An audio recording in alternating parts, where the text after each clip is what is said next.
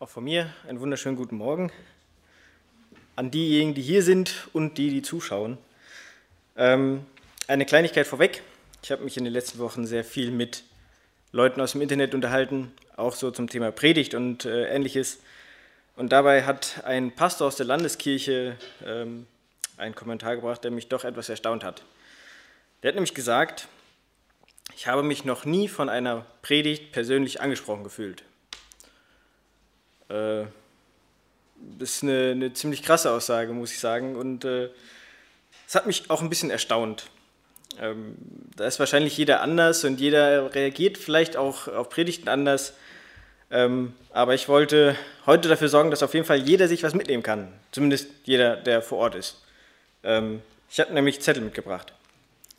Äh, da steht einmal drauf, ein Vers aus Lukas 22, der Vers 61 allerdings mit einer Lücke da drin.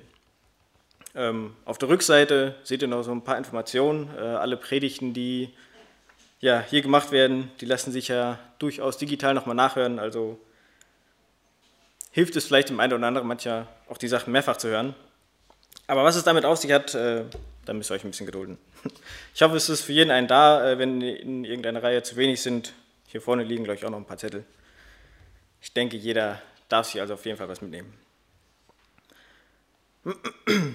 Ähm, bevor ich anfangen möchte mit meiner Predigt, äh, das habe ich beim letzten Mal auch schon gesagt, möchte ich, dass wir uns alle einfach nochmal neu auf Gott ausrichten, dass wir ja, alles, was im Alltag passiert, einfach hinter uns lassen, dass wir im Gebet uns wirklich voll und ganz von dem lossagen, was uns beschäftigt und uns einfach auf das fixieren wollen, was Gott uns sagt.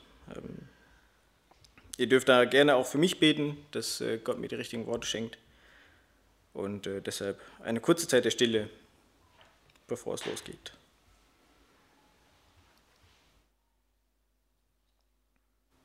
Vater, ich danke dir, dass du hier mitten unter uns bist, dass du uns nicht alleine lässt. Danke, dass du mir die richtigen Worte geben kannst, dass du mich führst in meinen Gedanken. Danke, dass du jedem Einzelnen kennst, persönlich kennst, dass du jedem das Richtige geben kannst. Segne du diesen Gottesdienst. Amen.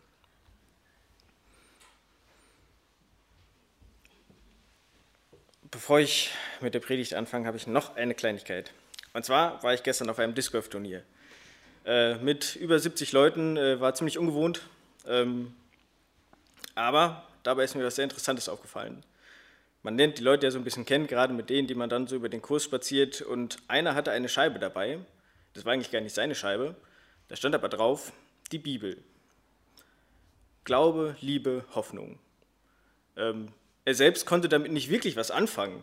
Ähm, es war eine Scheibe, die er geschenkt gekriegt hat. Aber jedem aus äh, unserer Gruppe hatte das einmal oder hatte das gesehen und dem ist das aufgefallen. Und ich finde es unglaublich spannend, wie vielfältig man auf Gottes Wort aufmerksam gemacht werden kann. Ähm, und ich habe das tatsächlich auch vor ein paar Tagen ähm, bei einer Reportage über ein Disc Golf Turnier gesehen. Da hat jemand Bibelverse und Worship-Lieder auf seine Scheiben geschrieben weil er jedes Mal, wenn er seine Scheibe in der Hand hat und werfen möchte, daran erinnert werden will. Gott ist das, worum es wirklich geht. Und es äh, fasziniert mich immer wieder, wie vielfältig Gottes Wort ist und ich hoffe, dass äh, wir das auch hier immer wieder erleben dürfen. Nun aber zur eigentlichen Predigt. Ähm, ich möchte mit einer kurzen Frage starten. Ihr dürft auch gerne noch ein bisschen aktiv mit sein. Äh, ich hoffe, ihr schlaft dann auch nicht ein. Ähm, die Frage ist, was ist unser Ziel als Christ? Jemand eine, ein Statement, was er abgeben möchte? Jesus ähnlicher werden. Jesus ähnlicher werden. Gott loben. Gott loben. Alle guten Dinge sind drei, noch einer? Anderen die Botschaft weitersagen. Anderen die Botschaft weitersagen, ja. Ähm, meine Punkte waren ein bisschen anders. Ich habe äh, Gott loben als äh, Gott die Ehre geben äh, definiert. Ich habe noch ergänzt äh, die Ewigkeit bei Gott, so das endgültige Ziel und eben die gute Nachricht weitersagen und Jesus ähnlicher werden. Passt also ganz gut mit dem, was ich mir so gedacht habe. Ähm, dann sind wir uns ja schon mal ein bisschen einig. Ähm, und in dem Bibeltext ähm, ist eben auch genau dieses Jesus ähnlicher werden, ist das ganz speziell mit drin. Es war früher immer so, gerade in der Jüngerschaft, man hat quasi alles das gemacht, was das Vorbild gemacht hat. Man hat sich die Verhaltensweisen abgeschaut, äh, so wie Kinder das heutzutage auch noch machen, ähm, haben das damals halt die Erwachsenen gemacht. Die haben halt eine Orientierung gesucht. Und ähm, das funktioniert halt am besten, wenn man sich nicht unbedingt einen Menschen nimmt. Menschen machen halt gerne Fehler, ähm, sondern eben Jesus. Und äh, in unserem Bibeltext hat das äh, Petrus halt nochmal genau auf die Spitze getrieben und äh, das möchte ich jetzt erstmal noch vorlesen. Ich habe, äh, der, der Predigtext es sind eigentlich nur aus Johannes 13 die Verse 36 und 38. Ich habe aber noch einen Teil aus Vers 33 mit dazu genommen. Ähm, seht ihr an der Wand. Wohin ich gehe, gehen werde, dahin könnt ihr mir nicht folgen. Da fragte ihn Simon Petrus, Herr, wohin gehst du?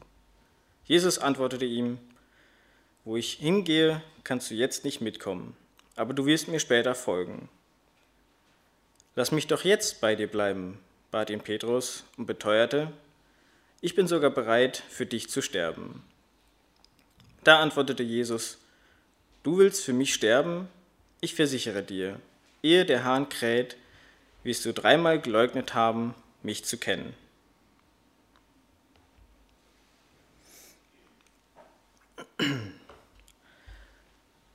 Mit der Aussage aus Vers 33, wo ich hingehen werde, da könnt ihr mir nicht folgen, ähm, hat Jesus zu dem Zeitpunkt mit Sicherheit nicht gemeint, dass äh, er zu dem Haus des Hohen Priesters abgeführt wird. Das ist nämlich kurz bevor er gefangen genommen wird. Und ich glaube, Jesus hat damit vielmehr das Gesamtbild gemeint. Das, diese gesamte Zeit, die jetzt vor ihm liegt, die Kreuzigung und ähm, ja, den Himmel. Das sind Sachen, wo Petrus zu dem Zeitpunkt natürlich auch noch nicht wissen konnte, dass äh, er da nicht hinfolgen konnte. Normalerweise alles, was Jesus gemacht hat, hat Petrus gemacht und er konnte überall mit hingehen, er konnte mit Jesus ins Boot gehen, er konnte mit Jesus in den Garten gehen, er konnte mit Jesus alles Mögliche machen. Aber eben hier ist es noch nicht so.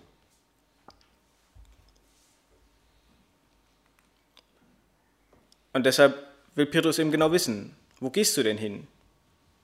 Habe ich nicht eine Möglichkeit, dir trotzdem zu folgen? Und eben diese, diese Bestätigung, wo ich hingehe, kannst du jetzt nicht mitkommen. Aber du wirst mir später folgen. Das ist eigentlich eine ziemliche Ernüchterung für Petrus in dem Moment. Er möchte ja eigentlich äh, hundertprozentig sich auf das einlassen, was Jesus ihm vorlebt. Und ähm, deshalb versucht er in dem Moment auch nochmal ganz bewusst zu machen, lass mich doch jetzt bei dir bleiben. Ich bin sogar bereit, für dich zu sterben. Es ist ein Standpunkt, den, glaube ich, nicht jeder von uns so aus dem Stegreif mitteilen würde. Und das erinnert mich auch äh, relativ stark an eine oder an die Lieblingsfilmserie von mir, Der Herr der Ringe. Ich weiß nicht, ob ihr das mal gesehen habt. Ähm, da kommt es nämlich zu einem Zitat. Ähm, eigentlich auch eine sehr untypische Figur, ein Zwerg, äh, kurz vor der finalen Schlacht. Den Tod als Gewissheit, geringe Aussichten auf Erfolg. Na, worauf warten wir denn dann noch? So stelle ich mir ein bisschen vor, dass äh, diese Reaktion von Paulus auch äh, gewirkt haben muss. Ähm, äh, Petrus, genau. Äh, wo ist das Problem? Ich würde alles für dich tun. Ich würde sogar für dich sterben. Sag mir einfach wohin und ich komme mit.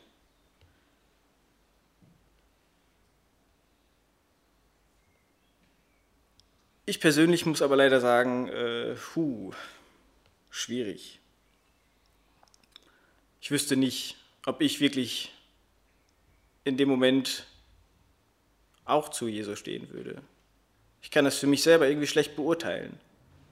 Ich hoffe nicht, dass ich irgendwann mal in die Situation kommen werde, aber bin ich dann wirklich bereit, auch für Jesus mein Leben zu geben? Habe ich das Vertrauen wirklich schon erlernt, wie die Marion das sagte? Bin ich schon in dem Punkt, wo ich von mir sagen kann, sogar bis in den Tod? Und selbst wenn ich das sagen kann,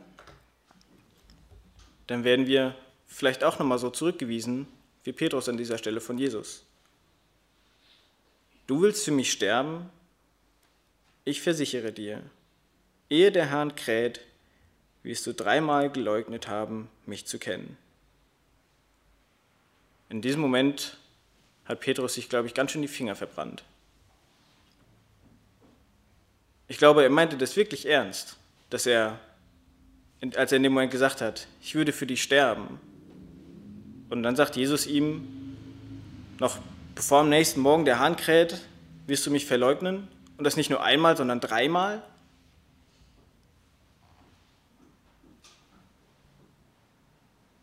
Eine ganz, ganz harte Zurückweisung an der Stelle.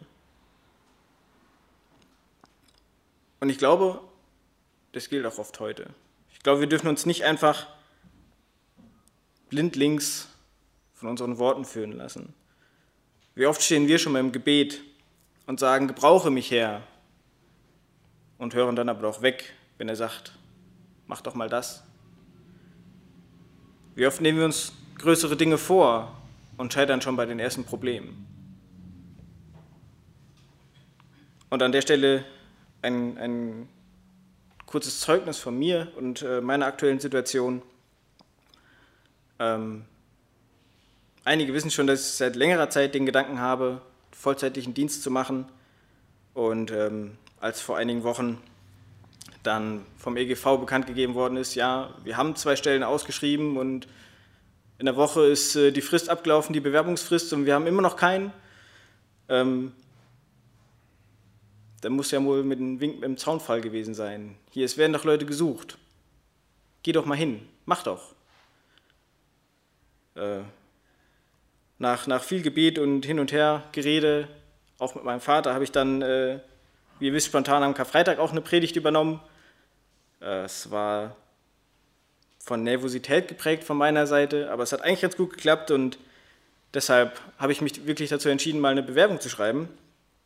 Und mir ist selber schon ein bisschen bewusst gewesen, ich, äh, wer, wer, mich kennt, die letzten acht Jahre habe ich Elektrotechnik studiert und äh, habe gekonnt dann das Studium abgebrochen und habe eine Stelle gekriegt bei meiner Firma, bei, ich, bei der ich als Werkstudent war äh, und arbeite da jetzt seit fast anderthalb Jahren. Ähm, sind jetzt nicht unbedingt so die besten Voraussetzungen. Und der EGV hat aber das zwar wahrgenommen, hat aber gesagt, wir haben da ein ganz anderes Problem. Verständlicherweise jemand ohne biblische Ausbildung als Prediger einzustellen, das ist schwierig. Das würde ich auch so behaupten.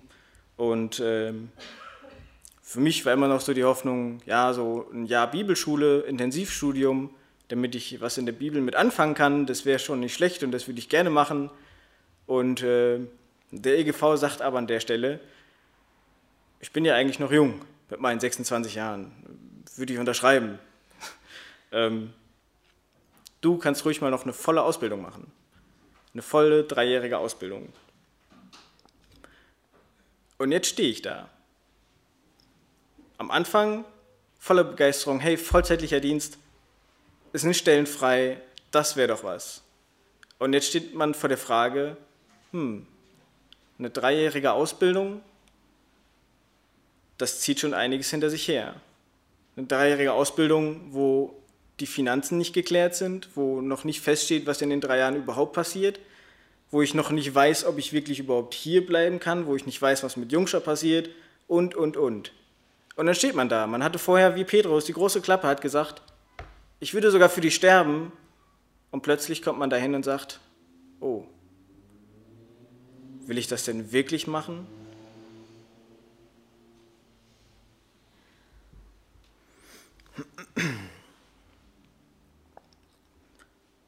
Ich weiß nicht, ob ihr euch selbst auch mal in so einer Situation wiedergefunden habt oder ob ihr vielleicht sogar in so einer Situation seid. Für mich war es beruhigend, dass ich an der Stelle auch wieder in die Bibel gucken konnte. Ich lese mal noch aus Lukas 22 ein paar Verse. Die Männer verhafteten Jesus und führten ihn zum Palast des Hohepriesters. Petrus folgte ihnen in sicherem Abstand.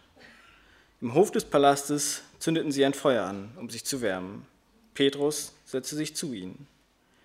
Im Schein des Feuers bemerkte eine Dienerin und sah ihn prüfend an. Der Mann da war auch mit Jesus zusammen, rief sie. Doch Petrus widersprach. Das ist unmöglich, ich kenne ihn überhaupt nicht. Kurz darauf sah ihn ein anderer an und meinte, Du bist doch einer von seinen Freunden. Ausgeschlossen, ich doch nicht, wehrte Petrus ab. Nach etwa einer Stunde behauptete wieder einer. Natürlich gehört er hier zu Jesus. Er kommt doch aus Galiläa. Aber Petrus stieß aufgebracht hervor. Ich weiß nicht, wovon du redest. In diesem Augenblick, noch während er das sagte, krähte ein Hahn. Jesus drehte sich um und sah Petrus an. Da fielen Petrus die Worte ein, die der Herr zu ihm gesagt hatte. Ehe der Hahn kräht, wirst du dreimal geleugnet haben, mich zu kennen. Er ging hinaus und weinte voller Verzweiflung.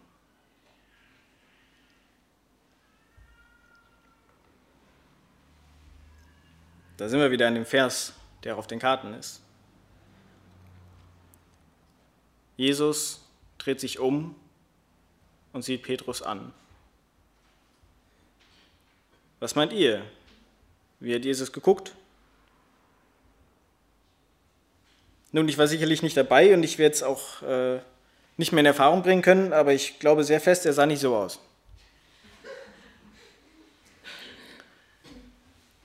Ich glaube nicht, dass Jesus aufgebracht war und gesagt hat, ich habe es dir doch gesagt, ich habe dich sogar darauf hingewiesen und du hast es trotzdem nicht hingekriegt. Und du willst für mich sterben, dass ich nicht lache. Nein, eigentlich bin ich sehr fest davon überzeugt, dass Jesus sehr liebevoll sich nach Petrus erkundigen wollte. Petrus verzweifelt in der Situation stark, aber wir wissen alle noch, wie es weitergeht. Und dieses Bild, das möchte ich euch und auch mir mitgeben. Jesus drehte sich um und sah Jonathan an, wie er voller Vorfreude die Bewerbung schrieb und jetzt doch wieder zögert.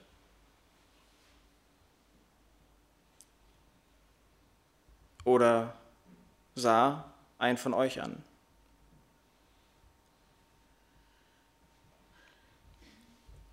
Jesus lässt uns an dieser Stelle nicht einfach stehen. Er lässt uns nicht einfach mit unserer Last alleine. Er möchte uns helfen, da wieder rauszukommen.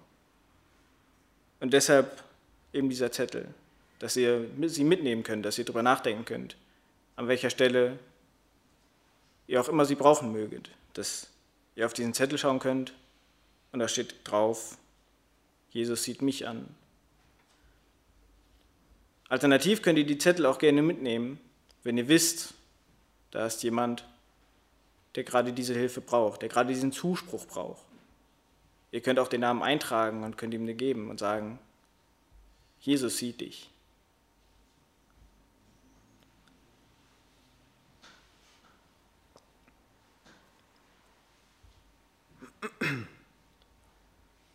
Wenn wir mit offenen Augen durch die Welt gehen und immer diesen, diesen Zettel vor Augen haben, dann können wir, glaube ich, wirklich lernen, das Vertrauen zu steigern.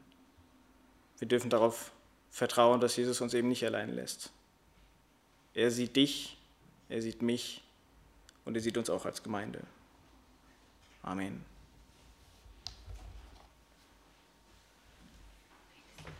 Ja, ich bitte noch.